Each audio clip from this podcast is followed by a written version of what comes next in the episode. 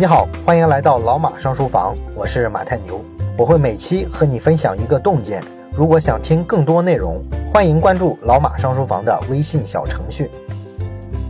本期的老马精选来自付费书籍《文案的基本修养》，作者是著名的广告人东东锵。当然了啊，这本书的名字呢起的我认为有点问题啊。虽然名字叫做《文案的基本修养》，但是吧，其实这本书啊不只是在说广告文案这个事儿，它其实说的内容呢要更宏大一些。它讲的其实是怎么做好广告这一行，而不是单纯的教你写文案的技巧。那么从这本书呢能看出来呢，作者在广告行业啊摸爬滚打这么多年的经验，这本书啊一看就是一个内行人的视角的观察。对于广告营销品牌相关的知识感兴趣的同学呢，我推荐你呢好好读一读啊这本书。它讲了很多底层逻辑的东西。好的，下面就是本期的分享。这周呢，我们再讲一本跟广告文案相关的书。之前我们讲过怎么写文案这个话题啊，有过对相关书的讲解。那么为什么还要再讲一本呢？有三个理由。第一个理由呢是广告文案这个东西吧，它看起来非常简单，但是呢，可以说这是一门博大精深的学问，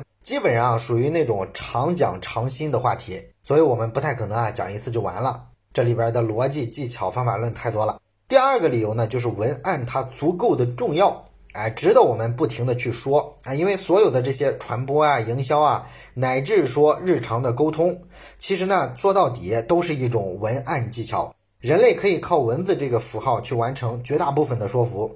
所以说呢，不只是说你是个干广告的人，你才需要去了解啊怎么写文案。其实任何行业、任何人都是需要掌握这门技术的。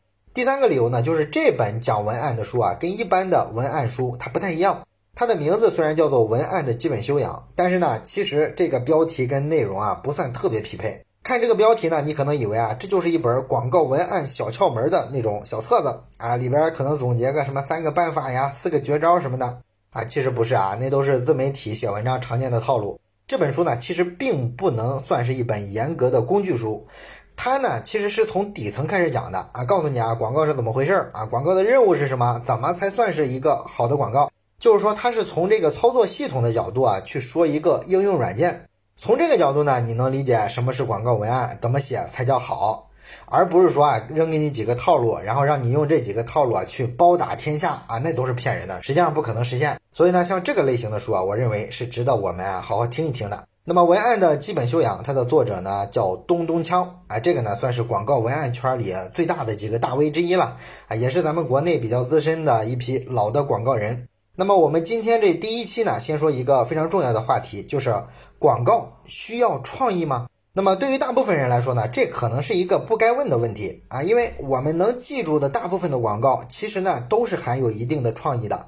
这个道理很简单，现在我们每个人一天啊能接触 N 多个广告啊，每个广告呢都是把自己的产品啊吹得天花乱坠。你要是说这个广告里边不加点让人印象深刻的创意啊，这个消费者啊就不可能从这么多的广告里啊记住你啊。所以说呢，这个创意啊是必然要去做的，尤其是涉及到广告文案，文字这个东西多枯燥啊！你要是没点新意，那谁会认真的去看、认真的去读是吧？而且我们印象特别深刻的那些创意文案，往往呢都会在朋友圈里刷屏啊。我们一般呢会把这一类文案称为是神文案。那么网友呢，到处都在对这类的文案进行赞美，但是本书的作者东东锵他认为呢，这就本末倒置了啊！这就好比说是一个汽车品牌推出了一款新车，然后呢，这些车迷们纷纷对这款新车表达了赞赏，但是他们这个赞赏的时候说的话是说，哇，这个车啊喷的这个漆太漂亮了。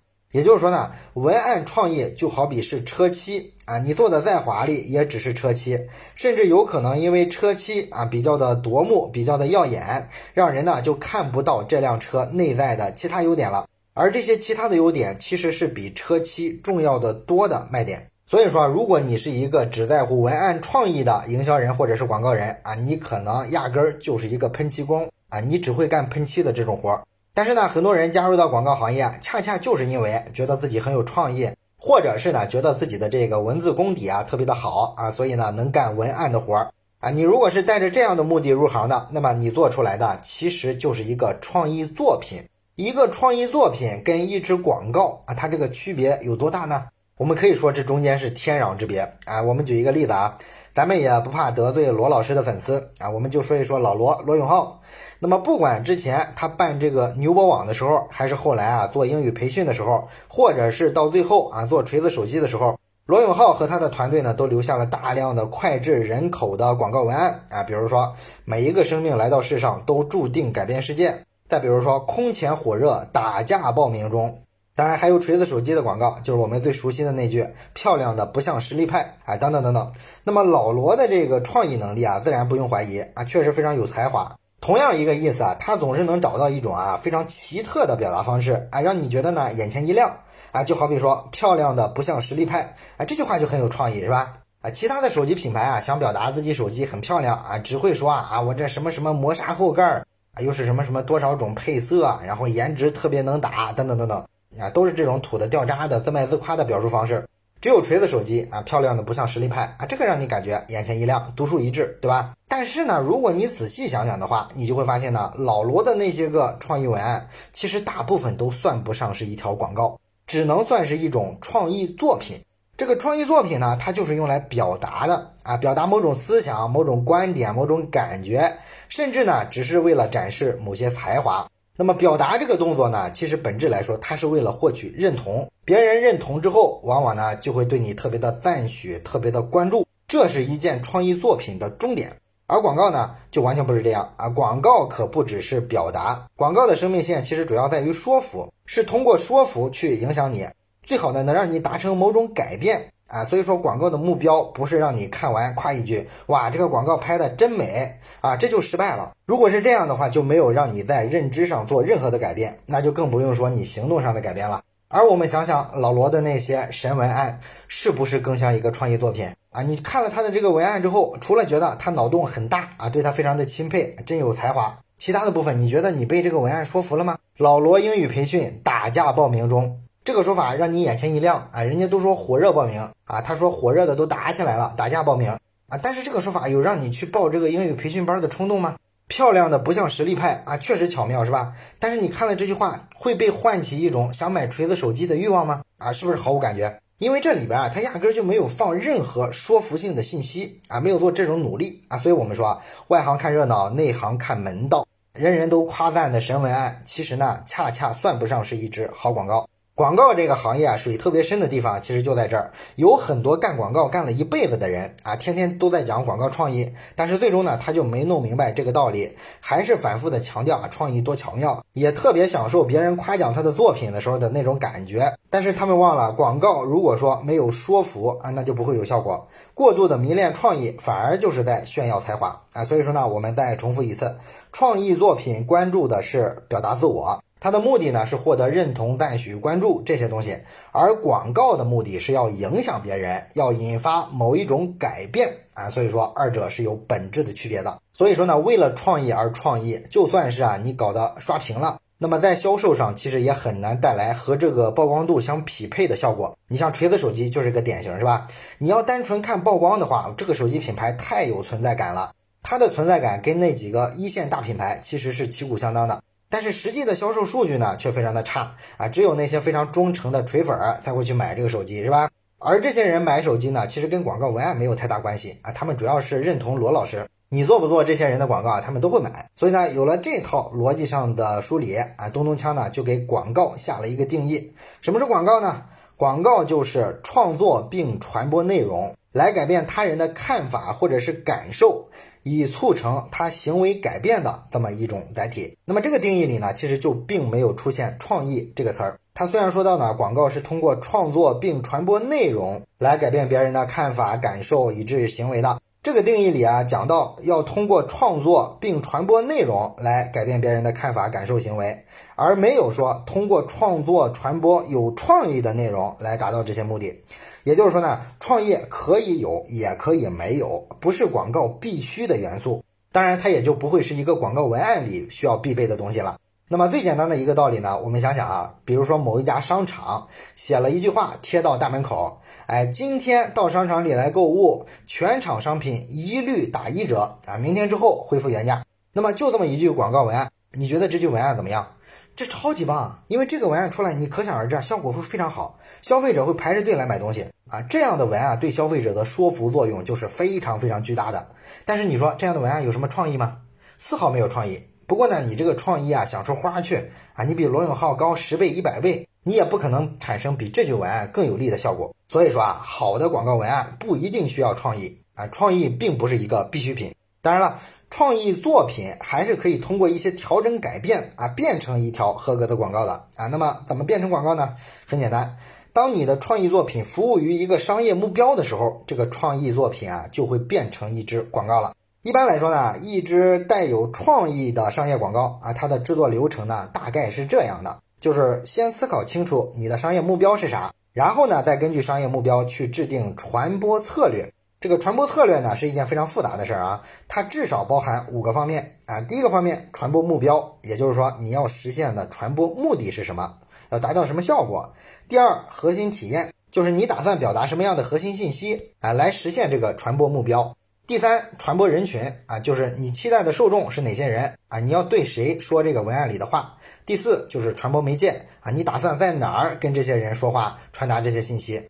第五，传播路径啊，你打算怎么让他们听到你说的这些话？这是传播策略啊，一般来说构成的五个部分。那么可以看出来呢，一个广告的成与败，其实最核心的决定因素啊，也就是这个传播策略里边的这五个部分了。所以在定了商业目标之后，这个传播策略呢，就是一支广告成败的关键因素。而在此之后呢，传播策略制定了，才是根据传播策略产出所谓的创意 idea 啊，也就是点子。最后呢，再把这个点子啊制作成可以传播的内容。所以说，把创意放到商业目标的这个框架里面，让它服务于商业目标，创意啊才是真正的有价值的，可以称为是一条广告了啊。刚才我们梳理的这个广告制作的一般流程啊，先确定商业目标，然后呢制定商业策略，之后呢产生创意的 idea 就是点子，然后呢把创意制作成传播的内容。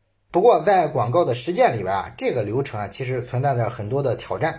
最大的一个挑战呢，就是大家对商业目标的理解啊，可能存在偏差啊。你比如说，这个广告公司去问甲方企业的市场总监或者品牌总监啊，说你们为什么要找我们做广告啊？你们的目标目的是什么？对方呢可能会告诉你，哎，我们的商业目标啊，就是要打开销路啊，赢过竞品，把市场份额做大，或者说我们要上市，我们要打造爆款，我们要创造多少多少万的销售额，等等等等。那很遗憾啊，甲方说的这些所有的目标都不是商业目标。我们确实啊会认为目标啊往往就是一个具体的数字或者是一个具体的结果，但是商业目标呢恰恰不是这些东西。商业目标其实呢反映的是一家企业的企图。啊，我们用一个句式来表达的话，大概就是这样，就是我们想通过什么什么实现什么什么，这个实现什么什么啊，后面的这个什么什么可以呢是一个数字或者是一个具体的结果，这个没问题。但是关键是还有前半句啊，就是我们通过什么什么，这个什么什么指的是啥呢？就是一个品牌的增长渠道啊，或者是你的客户来源啊，等等等等。啊，客户必须能说清楚这个东西。如果说啊，找来做广告的这个客户自己都说不清楚自己的生意来源、自己的增长机会在哪儿，那么他根本就是一个不靠谱的客户啊。那这样的客户，广告公司啊最好就放弃啊，不要接啊，因为他明显是自己的事儿没做好。然后呢，寄希望于找一家广告公司啊来解决他没解决的问题，这显然是不现实的。最后这个合作呢，就很容易啊互相指责。那么我们大家可能早就听过一个鸡汤小故事啊，说呢两个推销员啊各自带着一千双鞋子啊到一个荒岛上去推销，结果呢一个推销员去了之后啊就觉得很沮丧，说这一趟白来了啊，因为什么呢？他发现这个岛上住的都是野人啊，这些野人呢还没开化，人家根本不穿鞋，都是光着脚的。而另一个推销员呢说，哇太棒了，没有人穿鞋子，那意味着每一个人都是我的潜在顾客啊，这个市场太大了啊，所以我要赚翻了。那么这个鸡汤小故事呢，当然是想告诉我们啊，你要乐观的看待世界，看待问题。但是实际上呢，从商业目标的角度来看，这两个人啊，可能也说不上谁对谁错。那我们套一下刚才我们说的这个商业目标的句式哈，第一个推销员的商业目标应该是通过让原本就有穿鞋习惯的人来买鞋，实现啊卖出一千双鞋的目标。哎，套上这个句式应该是这样的，是吧？第二个推销员的商业目标呢，则是。